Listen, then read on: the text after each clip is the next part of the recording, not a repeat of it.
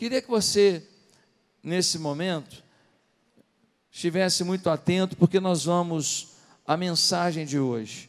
Bem, nós estamos falando sobre a vida de José. E qual o tema dessa série de mensagens? Uma vida. Hã?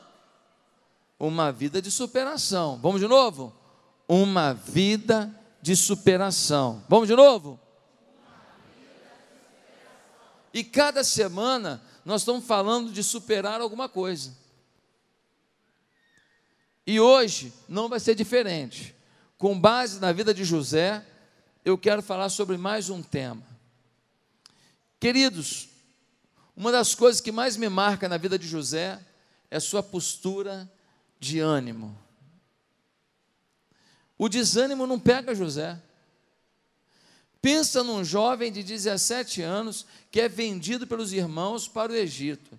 Ele se torna escravo no Egito. Chega lá, o cara mete bronca, vai trabalhar, vai fazer as coisas, e vai à luta. Quando ele melhora de vida, o dono da fazenda bota ele de administrador da fazenda, a mulher de Potifar se interessa por ele, ele não dá corda para ela. Uma mulher ferida é, um, é uma arma atômica. Ela faz o quê? Ela diz que ele tentou agarrá-la. Ele vai preso. Imagina só, ele está numa masmorra. E vida, ó céus. Agora ele está numa masmorra. Ele chega lá, o que ele faz? Ele começa a trabalhar, ele começa a mexer as coisas, ele vira o coordenador da prisão. Ele vira uma pessoa influente ali. O carcereiro mor dá a chave na mão dele e fala: toma conta de tudo aí. O cara não perde o ânimo. No dicionário, desanimar significa perder o ânimo, perder a coragem, fazer desistir, desalentar. José não desiste. Aonde ele está, ele quer ser o mais produtivo possível. Onde ele está, ele quer ser o mais feliz possível. Meus amados, por onde a gente vai, a gente acha a gente desanimado, é ou não é? Quando a gente fala de política hoje, o que o pessoal fala? Eu estou animado com a política? Ninguém. Só tem desânimo, porque a corrupção tomou. E eu fico revoltado quando eu vejo pessoas que dizem assim: não, eu vou votar numa pessoa, mas ele roubou. Não, mas ele roubou, mas eu voto nele, porque ele é do partido que eu gosto. Porque ele fez alguma coisa pelo pobre. Mas como ele fez uma coisa pelo pobre, mas ele roubou? Você vai votar em alguém que rouba? Eu não entendo que critério que a gente tem hoje. Eu, eu fico mais desanimado de ver gente que insiste em votar em corrupto do que com o próprio corrupto, porque o corrupto já é corrupto mesmo. É bandido mesmo. A gente fica desanimado quando fala da economia do Brasil. Um dia desse estava conversando, né? E aí, as coisas estão melhorando no comércio aí. O cara falou assim: acho que só lá para 2021. Eu falei, pelo amor de Deus, Jeová amado, que isso, cara? Você faliu todo mundo, cara. 2021, meu Deus do céu. Como tem gente desanimada com tudo. Gente desanimada com casamento. Como é o casamento? Ah, casamento é aquela bomba de sempre. E o noivado, ah, não vai dar para casar não, não tem dinheiro para casar. É desânimo para tudo quanto é lado. E a faculdade? Passou para federal, pois é, a greve, a tarde de greve, não sei quando acaba não. Estou desanimado. Quanto desânimo. O que, que leva ao desânimo? Uma coisa que leva ao desânimo é uma luta intensa frustrada. Lutar e fracassar desanima. É aquela mulher que lutou seis, sete, oito anos por um casamento e no final, depois de tanta luta, tanto perdão, o miserável foi embora. E ela fica um pouco desanimada. É aqueles, aquele casal que lutou por um filho, ensinou o caminho, mas escolheu outro. E o casal lutou pelo filho, lutou pelo filho, deu amor, lutou pelo filho. E no final ele ouve mais os bandidos em volta dele, ouve mais os malucos em volta dele do que os pais. E aí ele se droga todo, se perde todo. Dá um desânimo.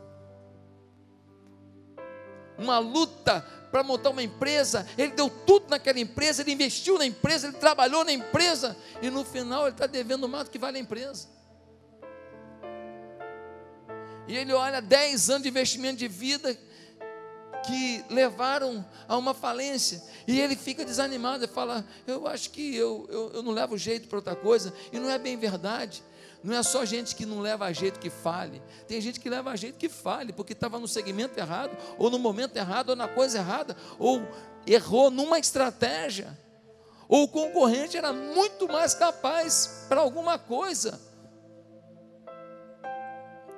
Uma outra coisa que faz as pessoas desanimar são as previsões pessimistas. Como tem gente com previsão de futuro pessimista. E aí, você acha que a igreja vai avançar? Na igreja só tem gente que não quer nada, só tem gente que não serve a Deus, só tem gente que quer mamata. E a sua célula vai multiplicar. Aqui minha célula vai multiplicar. Aquele povo só quer comidinha na boca.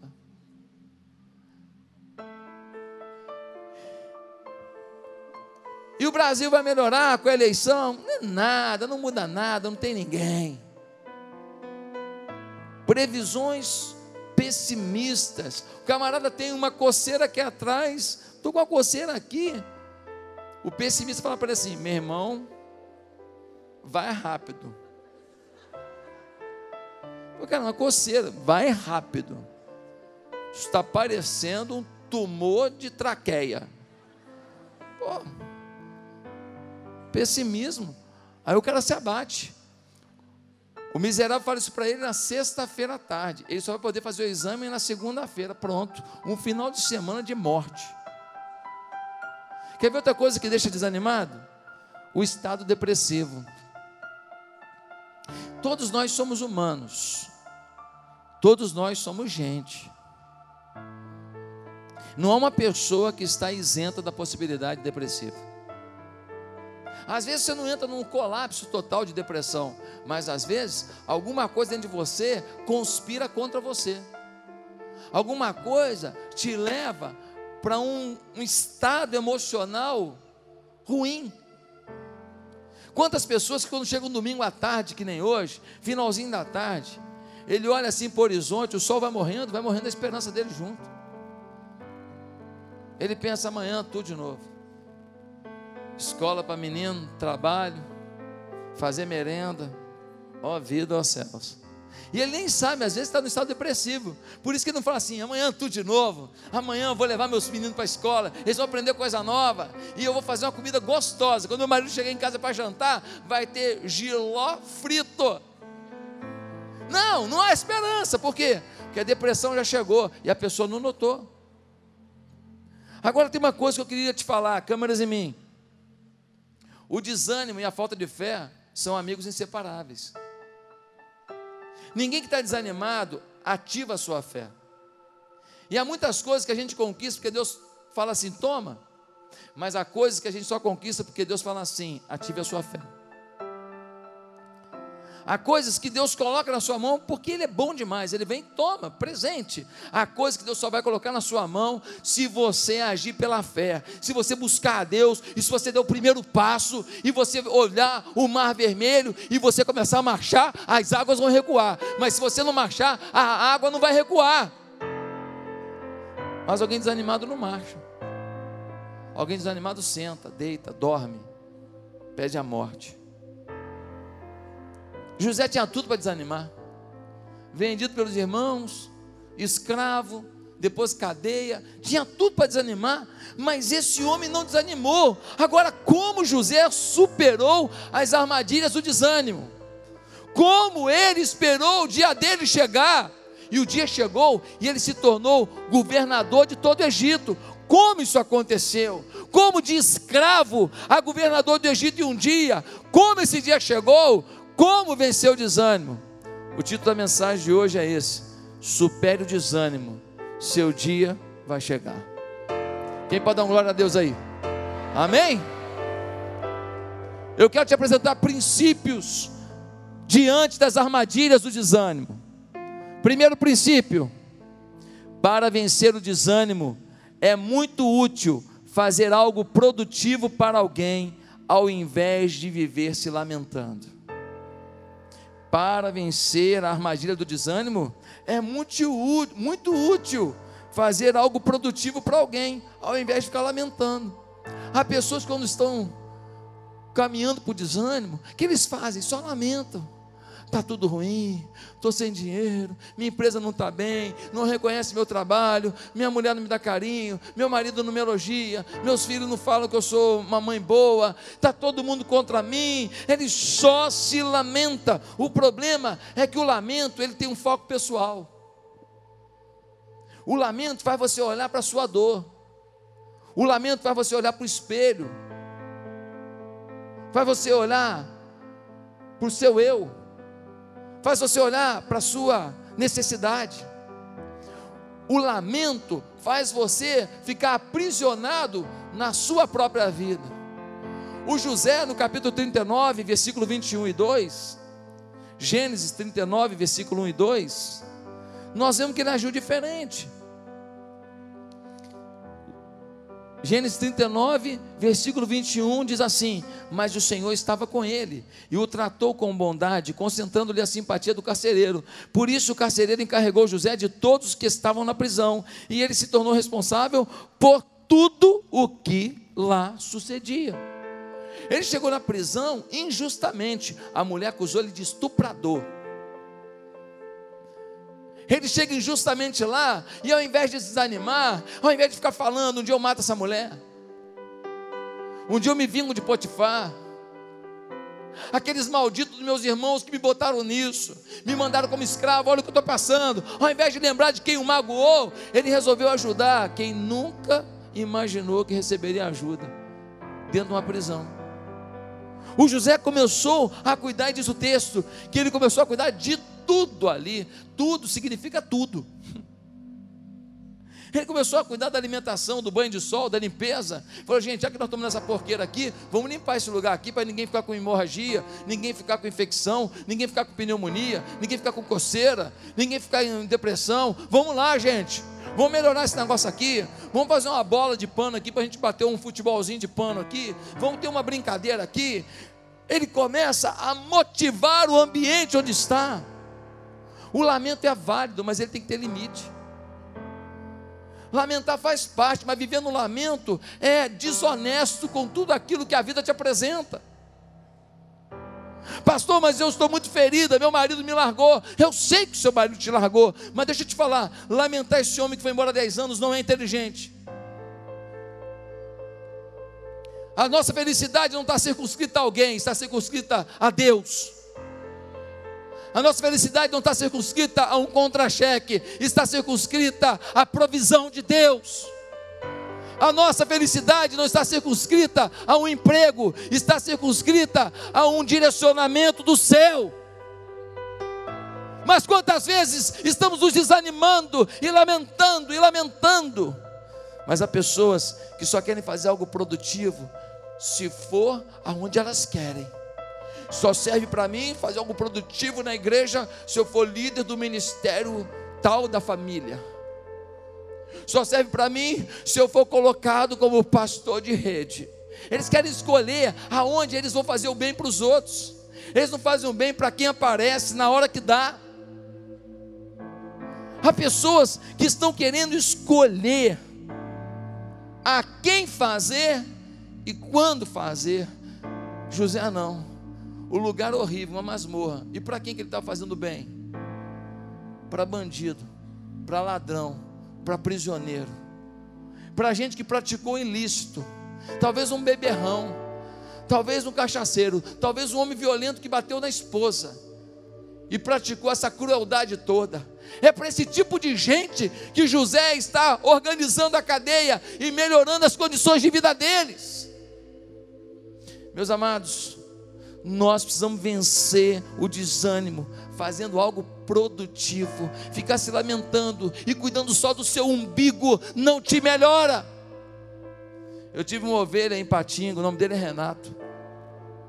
O Renato se aposentou com 39 anos, porque lá na Uzi Minas, conforme a região que você trabalha, tem contato com gás, com ruído, com um monte de coisa, você se aposenta mais cedo. E o Renato se aposentou com menos de 40 anos. Aí ele tentou montar um negocinho, não deu certo, tentou fazer outra coisa com material de limpeza, não deu certo. E o Renato ficou meio assim, sem eira nem beira. Um dia ele saiu de Patinga e foi trabalhar num projeto missionário no sertão da Paraíba, pela Juvep. A Juvep é, uma, Juvep é uma organização missionária no interior da Paraíba. Ele foi para lá. Quando o Renato chegou lá, participou daquilo, cuidou de gente, deu comida para gente, cortou cabelo de menino, deu comida para a senhora, cuidou da ferida de gente. Quando ele voltou para Ipatinga, sabe o que ele fez? Vendeu tudo que tinha, foi morar em João Pessoa para ajudar a Juvep a implantar projetos missionários no interior da Paraíba. Mudou a vida dele. Ele agora é um aposentado frustrado. De repente ele muda para um missionário feliz, realizado. Quando ele começou a fazer algo produtivo para alguém, a vida dele mudou, porque ele mudou. O coração dele mudou. Enquanto você não faz algo bom, proveitoso, produtivo para alguém, você se frustra. Ah, pastor, tem que ter oportunidade. Ah, é? Tem que ter oportunidade? Quem já foi no cemitério de Irajá? Levanta a mão. Meus pêsames. Você chega no cemitério de Irajá, você encontra o cara lá que ninguém convidou. Ele está lá com a Bíblia na mão fazendo o quê? Ele sobe lá no, no banquinho que tem lá e começa a pregar. Deus é fiel. A morte é uma realidade. O homem vive como se nunca fosse morrer. Mas todos prestaremos conta da nossa vida a Deus. Por isso a Bíblia diz: arrependei-vos e crede no Evangelho. Recebam a Cristo Jesus hoje. Ninguém convidou. Ele prega. Ele não prega para 10, 20, não. Ele prega para a multidão, porque lá é um atrás do outro, os presuntos, hein? Lá em Irajá, meu filho, é que nem folha de livro. Ó. É um enterro atrás do outro. E ele está lá e ele fala: Não deixa eu pregar na igreja, eu prego aqui. E vão ter que me ouvir. Quem já no passado andou no 13 parador, no Japeri, naqueles trens. Quem já andou? Levanta a mão. Levanta a mão, não vem tirar onda de rico, não. Levanta a mão. Ah, ah, estamos juntos. É, meus pêsames. Vem tirar onda, não. Pois é, quantas vezes eu entrei no, no trem, indo de Madureira para Marechal, e quando entrei no trem, tinha lá um camarada fazendo o quê? Pregando, cantando. A gente, essa do Álvaro Tito, quantas vezes tem chorado aos pés do Senhor, e Ele prontamente vem e atende o teu clamor. Ele canta, meu filho, ele canta lá, na igreja não deixa. Falaram que ele é desafinado, ele canta lá no trem. Ó, o tem so, trem sonoro. Depois ele prega o evangelho. E os, os passageiros estão lá no trem. Hoje eu sei que está proibido, porque incomoda, não sei o que lá. Mas enquanto não era proibido, ele estava lá pregando. E tinha gente que se convertia. Talvez você não saiba a história de alguns daqueles ali. Talvez ali tem uma pessoa que foi presidiário. Talvez ali tenha alguém que sofreu uma desilusão amorosa. Talvez ali esteja pregando alguém que foi um Zé Cachaça. A cachaça dominava a vida dele. Por isso ele é tão grato a Deus que ele não se contém. E ele pega um horário do tempo dele e ele vai para um trem, para um cemitério, para uma praça, para uma rua, falar do amor de Deus, fazer algo produtivo e pegar as mágoas que a vida fez e dizer: vocês não são maiores do que o que Deus fez por mim. Quando ele está pregando para os outros, ele está declarando para ele mesmo: maior é o que está em mim do que aqueles que fizeram algo contra mim. Em segundo lugar, outro princípio para vencer o desânimo. Saiba que fases difíceis, prolongadas e lembranças tristes não devem ser justificativa para o desânimo. É possível vencer qualquer desânimo. Vou repetir: fases difíceis prolongadas e lembranças tristes não devem ser justificativa para o desânimo. É possível vencer o desânimo. Meus irmãos, Olha a fase prolongada que José viveu. Foi levado como escravo com 17 anos, se tornou governador do Egito aos 30. São 13 anos que, tirando um períodozinho em que ele ficou como administrador da fazenda, ele sofreu muito. Ele sofreu o escárnio, ele sofreu da saudade do seu velho pai, ele sofreu da mágoa com seus irmãos, ele sofreu a perseguição de uma mulher, muito sofrimento, mas desafio alguém a ler todos os capítulos de Gênesis e achar um sinal sequer de desânimo em José. Eu desafio você a ler o Gênesis e me achar meio versículo que fala que ele desanimou. As lutas dele, as lutas dele não tiraram o brilho do seu olhar. Agora olha as lembranças desastrosas, não faltavam. Imagina José lembrando dos seus irmãos, rindo dele, falando: E aí, sonhador, você não sonhou que você era o sol e a gente era os luminares ao seu redor? E ele amarrado num jumento, num jegue, num camelo, sendo puxado, um menino, 17 anos, um garoto. Um garoto franzino, porque ele não pegava no pesado. E esse menino indo, e os irmãos rindo dele: Vai lá, o sonhador. E ele não faz isso, não. Não me vende, não. Não, por favor, faz isso, não. Meu pai vai chorar, não faz isso não. Como esquecer dessas situações? Como esquecer desses momentos desastrosos? Como esquecer de gente rindo do momento da tristeza? Como esquecer de gente fazendo piada do momento da sua dor? Ele tinha lembranças desastrosas, mas José aprendeu a lidar com a adversidade. Ei, ou você aprende a lidar com a sua adversidade, ou você nunca vai ser um vencedor. Porque a adversidade bate a porta de qualquer pessoa. O homem mais santo da terra chamava-se Jó. Um homem puro, consagrado a Deus. Seus dez filhos eram cachaceiros, festeiros. O homem mais santo da terra dez filhos inescrupulosos. O homem mais puro da terra, a Bíblia que diz. E a vida de seus filhos foi ceifada numa festa, numa cachaçada. O teto caiu e os dez morreram de uma vez só. A adversidade bate a porta de qualquer um. Ou você aprende a lidar com a adversidade, ou ela engole os seus sonhos. Porque se tem um inimigo dos seus sonhos, é o desânimo. Ah, meus amados, Armstrong, corredor, ciclista, ganhou a corrida da França, que é a principal corrida ciclística do mundo, uma das principais. Ganhou várias vezes, um dia o câncer pegou ele. E ele agora não tinha que lutar para vencer uma corrida, tinha que lutar contra o câncer. Ele vence o câncer. E depois que ele vence o câncer, ele decide voltar a competir. E ele ganha novamente a corrida da França. Ah, meus irmãos, pessoas que estão dizendo: ei, uma doença do caminho, uma dor do caminho não vai roubar de mim o potencial que eu tenho. Uma circunstância do caminho não vai roubar de mim a esperança que eu tenho. Uma circunstância do caminho não vai roubar de mim o brilho de vencedor, o olhar de campeão que eu tenho. Temos que dizer a nós mesmos que não somos um fracasso. Thomas Edison, mais de não sei quantas mil experiências para descobrir a luz.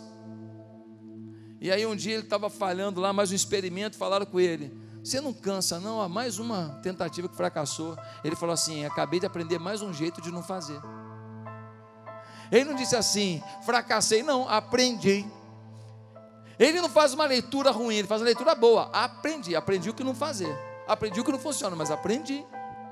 Conta-se que um dia o laboratório de Thomas Edison pegou fogo e o laboratório dele era um dos principais laboratórios do mundo. Equipamentos sofisticados, tecnologia avançada, um monte de microscópio top, tudo de boa qualidade, milhões de dólares no laboratório.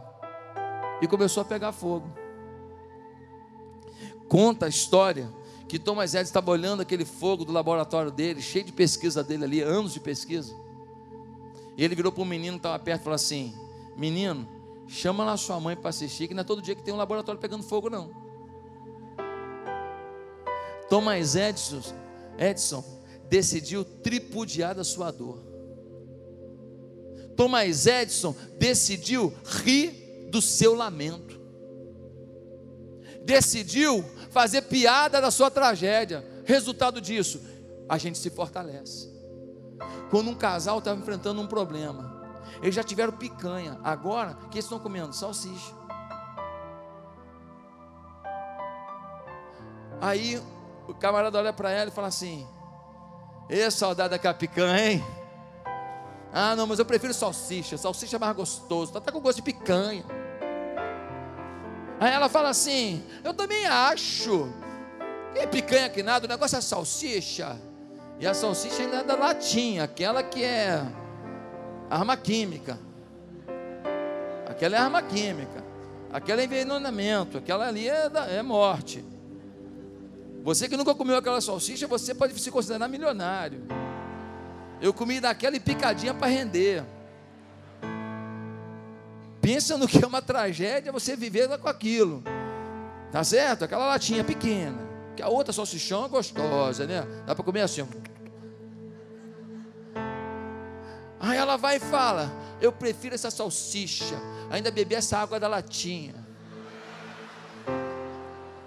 Sabe o que acontece? A dor faz eles lutarem juntos pela picanha de novo. Agora imagina um casal. O casal está ali. Aí o casal está ali. Aí ele fala assim: Eu não vou comer essa porcaria, não. Ela fala: Não, a única coisa que tem. Ele fala: Que vida, que porcaria. A gente tinha picanha, agora comendo esse negócio dessa salsicha. Eu prefiro morrer. Vai morrer vai morrer, vai morrer por dentro, ainda que não morra fisicamente, por dentro morreu, e aí eles não se animam para correr atrás da picanha de novo. Quem entendeu? Quem entendeu? Diga, eu entendi. Por isso eu vou correr atrás da minha picanha. Amém, irmãos? Nós temos que ver a nossa dor e tripudiar dela.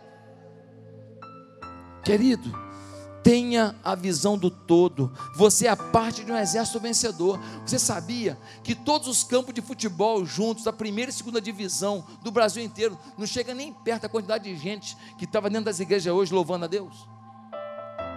Você é parte de um exército mais vencedor que o futebol. O futebol não bota tanta gente no estádio quanto o poder de Deus coloca nas igrejas. Nós somos uma equipe vencedora. Nós já somos 25% da população. Eu sei que tem evangélico que não quer nada com Deus, tem evangélico que fala que é evangélico, mas é ladrão, tem gente que fala que é evangélico, mas está adulterando. Eu sei, eu sei que tem muita coisa errada aí, mas 25% que diz, ó, eu acredito na Bíblia. E em breve vai ser mais de 50%. Ainda, ainda que alguns canais de televisão lutem contra os evangélicos.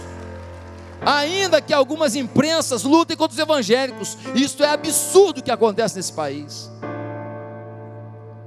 Não tem jeito, nós somos um rolo compressor. O evangelho é maior do que as ciladas de Satanás e as mentiras de uma imprensa. Deus está ao nosso lado. Você é um vencedor, se veja como tal. Em terceiro lugar, se você quer superar o desânimo, esperar o seu dia. Não se deve desprezar nenhuma oportunidade que se apresente para eliminar a fonte do desânimo. Não despreze nenhuma chance. Apareceu oportunidade, lute para eliminar a fonte do desânimo. Meus irmãos, no capítulo 40, versículo 14 e 15, o copeiro do rei, que está preso junto com José, ele tem um sonho.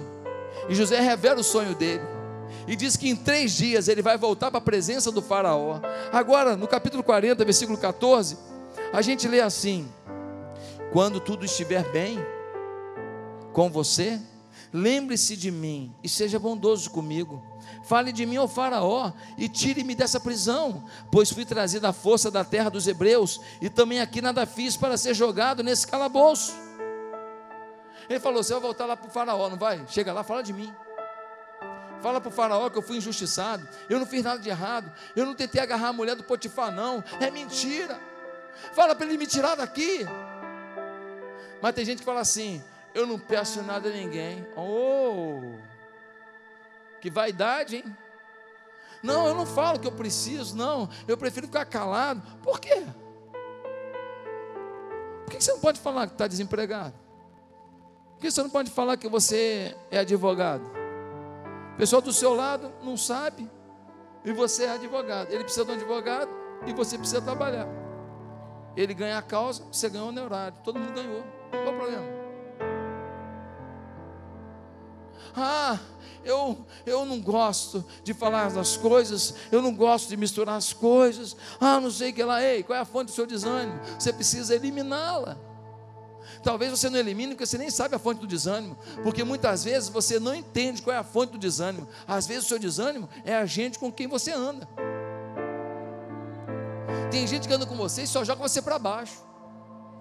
Tem gente que anda com você que tudo dele é top e o seu é sempre porqueira. Você fala assim: olha, poxa, aquele rapaz ali, ele estava olhando para mim. Aí ela fala o que para você? Ele olha para todo mundo. Desânimo total. Se estivesse olhando para ela, estava certo. Olhou para você, ele olha para todo mundo. É assim. Você fala que seu filho passou para federal. Meu filho passou para federal. Olha, estou tão feliz. Aí a pessoa falou o quê? Ah, não, não. Eu falei para o meu filho: não vai fazer federal. Porque federal tem greve. Federal tem isso. E fica tripudiando da sua vitória. E você se sente para baixo. Você muda de casa. Você vai para um condomínio melhor. Você vai para uma rua melhor. Você vai para um prédio melhor. A pessoa fala o quê? Ah, não. Eu prefiro não morar ali, porque ali é um lugar muito perigoso. Ele deprecia o que para você foi uma luta conquistar. Você lutou por aquilo ali. E agora a pessoa vem e joga água gelada em cima de você. Joga água gelada, não, joga uma pedra de gelo em cima da sua cabeça. Meus amados irmãos, não se deve desprezar nenhuma oportunidade. Você tem que estar o tempo inteiro dizendo o que você faz, o que você precisa, procurando pessoas que possam te ajudar a sair daquilo que provoca o seu desânimo. Saia de influências desanimadoras, saia de ambientes desanimadores se anime com os animados, ande com vitoriosos. Ah, pastor, vou fechar minha célula. Você não está andando com vitorioso, você está andando com fracassado. Porque quem ganha com a célula fechada? Só o diabo. Você fica frustrado. Ah, pastor, mas é que eu estou passando uma dificuldade. Aqui, pede ajuda ao supervisor, mas faz a obra de Deus. Faz a obra de Deus. Não desanime. Nós vamos ter batismo agora. Sábado que vem, quarta-feira agora, é o último curso de batismo. Pega alguém da sua célula que está preparado, traz para cá para fazer o curso. Não desanime. Motive as pessoas a batizar, a assumirem compromisso com Jesus. Gente está na sua célula há dois, três anos, não é batizado ainda. Jesus volta aí, nem batizado ele é. Que desculpa que ele vai dar para Deus? Olha, eu não me quis batizar porque eu não quis. Você ficou dois anos na igreja, não batizou por quê? Não, porque eu não quis, eu, eu achei que eu ia ter que largar algumas coisas. Ah, então você não quis largar nada por meu nome? Irmão, você precisa eliminar a fonte do seu desânimo. Em quarto lugar, quarto princípio e último princípio, é que é possível transformar a insegurança e o sofrimento em intimidade com Deus. Você está desanimado com alguma coisa? Ei, é possível pegar sua dor, seu sofrimento e transformar isso em intimidade. Como assim, pastor? José estava preso, não estava preso? Aí um dia, o copeiro do rei está lá, aí o rei, o faraó, ele tem um sonho: sete vacas gordas, sete vacas magras, sete espigas de trigo gorda, sete espigas de trigo magras. E ele fica assustado com aquilo. Nenhum mago do, do, do reino consegue entender, interpretar aquele sonho. Mas o faraó fala: não foi um sonho normal. Esse sonho me marcou, está martelando aqui dentro. Aí o copeiro, depois de dois anos, o miserável, agora, ele vira para o faraó e fala assim: quando eu estava na cadeia, eu encontrei um homem hebreu, o nome dele é José. Eu tive um sonho e o padeiro teve um sonho. O José revelou nosso sonho. o padeiro ia morrer em três dias, e morreu mesmo. E eu voltaria a servir o Senhor três dias, e eu voltei. O faraó falou: ele está onde mesmo? Na cadeia. Traga esse homem. José chega até ele. O faraó conta a história toda. Olha, eu estou tendo um sonho assim, assim, assado. Meus amados irmãos, o que que José vai fazer? No versículo 25 do capítulo 41, a gente lê assim: versículo 25: O Faraó teve um único sonho, disse-lhe José: Deus revelou ao Faraó o que ele está para fazer. As sete vacas boas são sete anos, e as sete espigas boas são também sete anos. Trata-se de um único sonho. As sete vacas magras e feias que surgiram depois das outras, e as sete espigas mirradas, queimadas pelo vento, leste, são sete anos de fome. Ele está dizendo: olha, Faraó, vai ter sete anos de prosperidade. O que o senhor plantar vai dar arrodo, as espigas de trigo vão estar lotadas, o gado vai ficar gordo e vai procriar como nunca. Olha, vai ter fartura no Egito, mas depois, Faraó, vai ter sete anos só de seca. O que o senhor plantar não vai dar, vai ficar tudo queimado, não vai ter água para isso, não vai ter condição para isso, nada vai produzir. Esse rapaz tem intimidade com Deus, porque quem tem intimidade consegue detectar o que está por detrás de um sonho, o que está por detrás de um momento, o que está por detrás de uma fala, por detrás de um sonho, de uma realidade, um risco de milhões de pessoas morrerem. E agora José revela isso. Queridos, por detrás das coisas que você ouve, por detrás dos sonhos que você tem, por detrás das formas que as pessoas estão agindo com você, existem problemas a serem resolvidos. E a intimidade que José tinha com Deus o fez perceber isso. A Bíblia não diz o segredo de José, mas sua intimidade com Deus era singular. O C.S. Lewis vai dizer no livro O Problema do Sofrimento: ele diz, Deus sussurra em nossos prazeres, fala em nossa consciência, mas grita em nossos sofrimentos. Nós temos duas escolhas. Podemos ficar decepcionados, desiludidos, amargos, ou podemos ver o sofrimento como pilares para colocarmos a nossa esperança no Deus vivo. Podemos nos frustrar e xingar Deus, ou podemos pegar o sofrimento e transformar numa grande provocação para buscarmos a Deus. Acordarmos de madrugada nesta campanha da igreja e clamarmos ao Deus vivo. E buscarmos dele uma intimidade que as vitórias não trazem, que o carro novo não traz. Ah, passou meu carro novo aqui, meu carrão. Aqui, pastor, para agradecer a Deus nunca vai ser a mesma coisa de falar, pastor, minha mulher está aqui, à beira da morte, ora por ela para ela viver. Nunca a relação com Deus de uma vitória será igual de um sofrimento. Você tem que pegar o seu sofrimento e transformar em lágrimas diante de Deus, em busca do Senhor, em madrugadas de oração, em vigílias diante do Eterno. José fez isso ele mais do que detectar o problema, ele detectou em Deus a solução. O faraó não perguntou nada. José virou para o faraó e falou assim: tem uma solução. Como? O senhor coloca um superintendente geral que vai coordenar um projeto de infraestrutura, fazenda e economia. Esse projeto vai envolver pequenos superintendentezinhos em cada região do reino.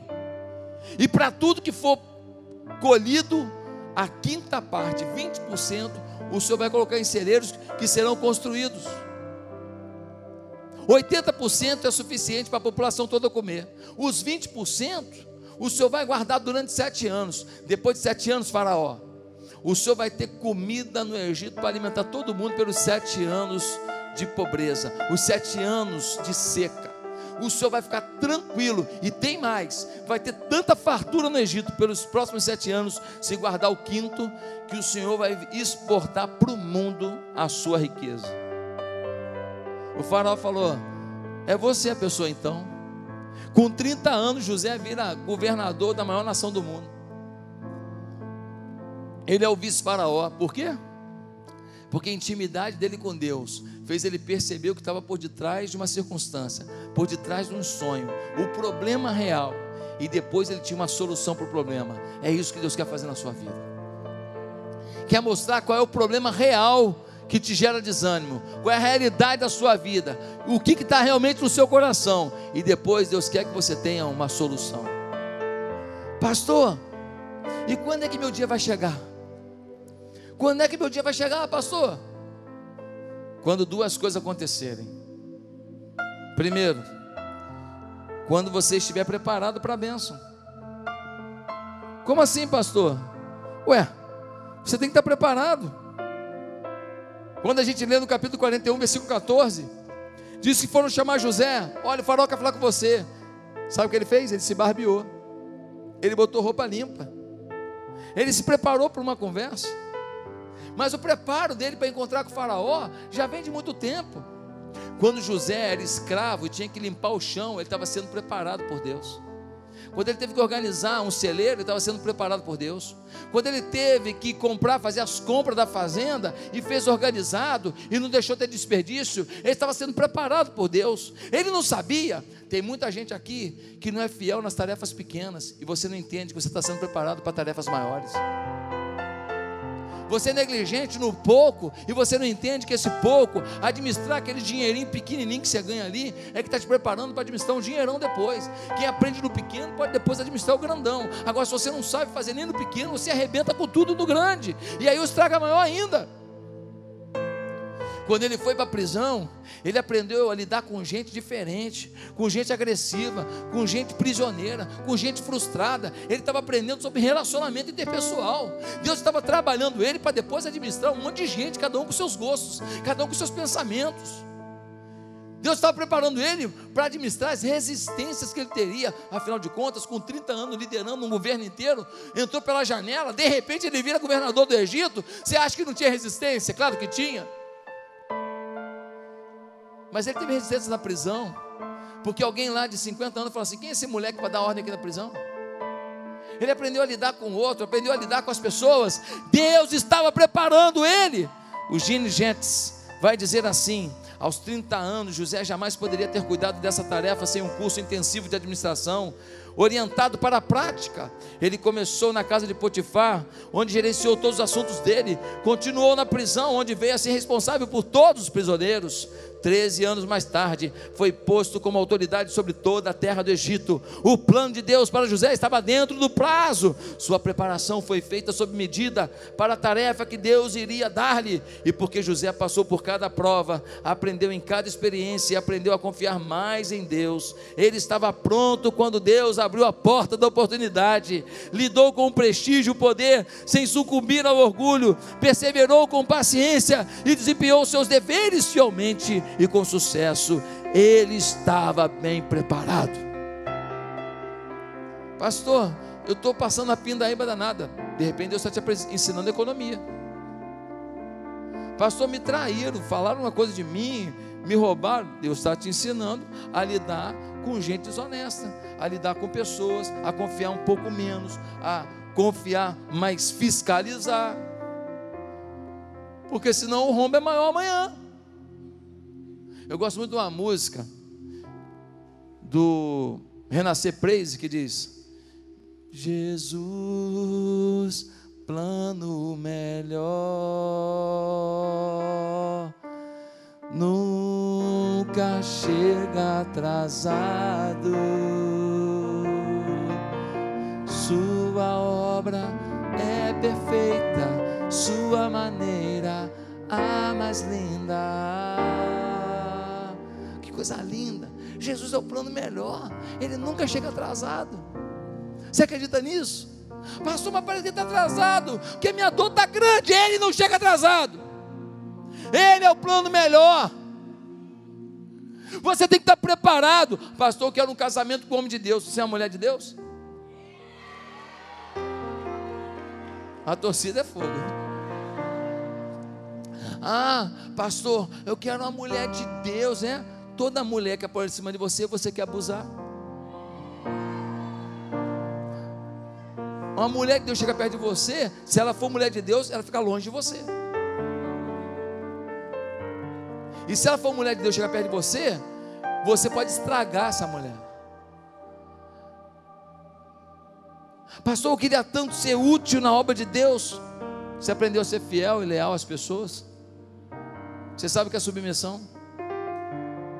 Você sabe o que é honra, a liderança? Não é ser escravo de ninguém, não, mas honra, respeito. Você não sabe ser liderado, quer liderar como? Pastor, eu queria tanto ter tanto dinheiro para ajudar as pessoas. Você ajuda quem com pouco que você tem? Ah, não, estou esperando ter muito. Ah, não. Você não vai ajudar ninguém. Quando tiver muito, você vai ficar mais marrento ainda.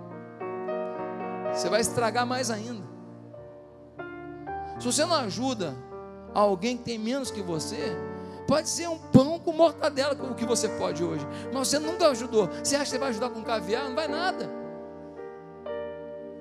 Gente, nós temos que estar preparados.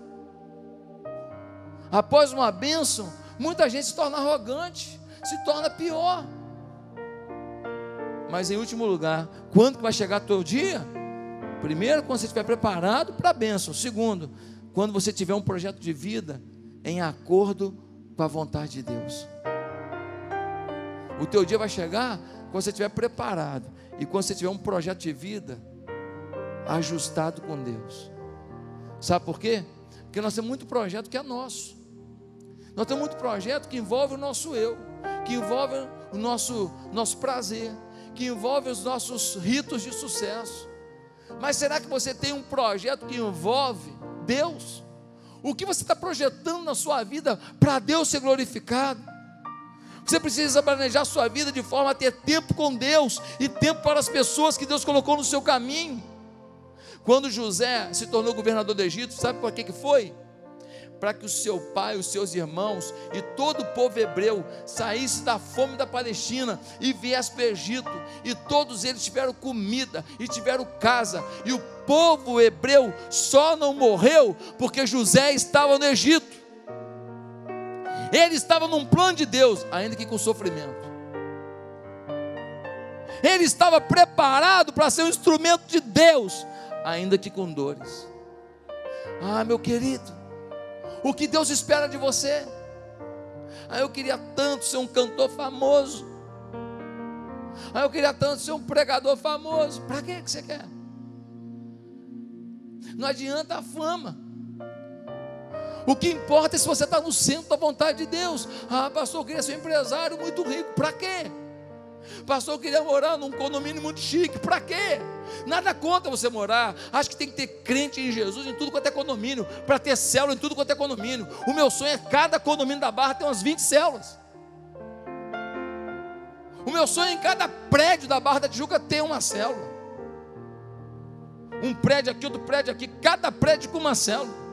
Pelo menos uma. Tem prédio que dá para ter 5, 6, 10 células.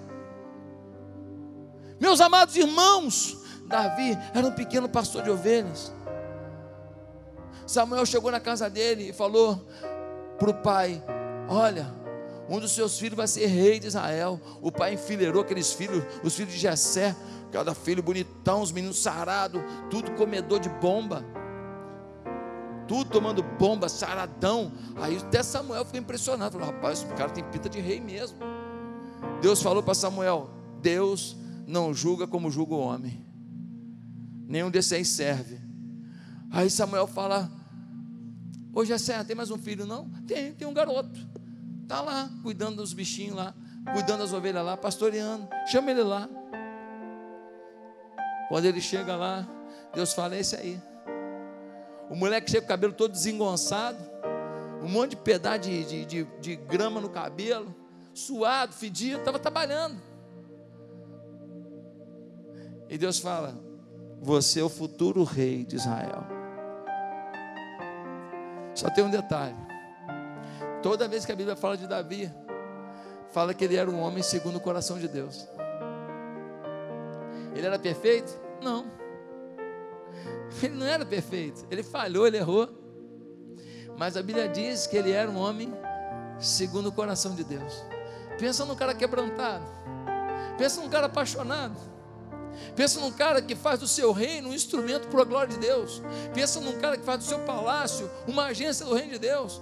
Pensa no cara que faz do seu poder influência para Deus. Davi, um adorador, tocava harpa, glorificava a Deus. Ei, querido, que projeto Deus tem para você? Qual é a coisa mais importante para você? Servir a Deus ou servir você? Enquanto o seu alvo for pessoal e não envolver Deus, você não está preparado para o seu dia chegar. Curva a sua cabeça.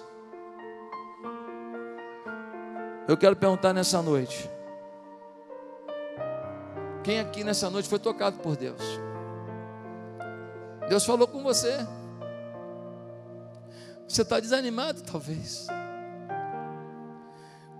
A vida às vezes é muito dura. As lágrimas vêm para a gente.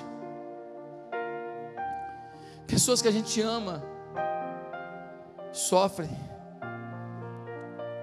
Pessoas que a gente quer bem, a gente não consegue fazer para elas o que a gente gostaria. Pessoas que a gente ama não se convertem, continuam no mundo. Alguns fazem até chacota, a gente está aqui na igreja agora. Eu não sei qual é a tua dor, eu não sei qual é o teu desânimo. Mas eu queria te perguntar se nessa noite você não quer convidar Jesus para reinar na sua vida. Queria te perguntar se nessa noite você não quer aceitar Jesus como o Senhor da sua história. Queria te perguntar se nessa noite você não quer matar o teu desânimo e receber o ânimo divino. E o ânimo divino tem nome, o nome dele é Jesus Cristo. Ele veio ao mundo, ensinou o amor, ensinou a paz, fez milagres, mas foi perseguido e morto numa cruz. Mas ao terceiro dia ele ressuscitou. O diabo estava celebrando e dizendo: Matamos o Cristo. Mal sabia ele que três dias depois ele ressuscitaria, vencendo a morte. E ele vive está. O seu Espírito está entre nós. Ele subiu aos céus, mas veio o seu Espírito Santo no dia de Pentecostes. E agora todo homem que se converte a Deus, se arrepende dos seus pecados, o Espírito Santo está dentro da sua vida. E ele passa a ser um pequeno Cristo ele passa a ter o Cristo dentro dele, ele passa a ter os milagres disponíveis a ele, ele passa a ter o ânimo de Deus na vida dele. Tudo ao redor está ruim, mas dentro dele tem alguma coisa maior do que aquilo que está ao redor é o Espírito Santo de Deus. Você não quer nessa noite receber esse espírito do ânimo na sua vida? Você não quer pedir perdão dos seus pecados, das suas falhas e pedir, Deus, eu queria caminhar mais perto de Ti. Queria te amar de verdade. E queria um projeto de vida que o Senhor seja prioridade. E se o Senhor me botar em lugares altos, o teu nome estará em altos lugares. E se o Senhor me der muitas coisas, muitas coisas eu darei para a tua obra. E se o Senhor me fizer influente, a minha influência será a influência do teu reino por onde eu passar. Você quer isso hoje? Quer pegar seu desânimo e botar na mão de Cristo e colocar sua vida nas mãos dele? Repita comigo uma simples oração. Ninguém precisa ouvir. Diga no seu coração esta oração se você quer começar uma nova vida com Jesus hoje. E aniquilar o seu desânimo até o seu dia chegar. Repete, repete comigo no seu coração. Diga assim: Santo Deus, eu peço perdão pelos meus pecados eu peço, Senhor, que o Senhor tenha misericórdia na minha vida. Senhor, nenhum desânimo pode ser maior do que a minha fé. Eu não aceito nenhum desânimo ser maior que a minha fé. Eu quero agora depositar uma confiança total no Senhor. Eu quero sair desse culto correndo, marchando, vibrando. Eu quero sair desse culto guerreando com esperança. Eu quero me entregar ao teu favor. Eu quero vivenciar o teu poder. E é no nome de Jesus Cristo, meu Senhor que eu oro. Amém.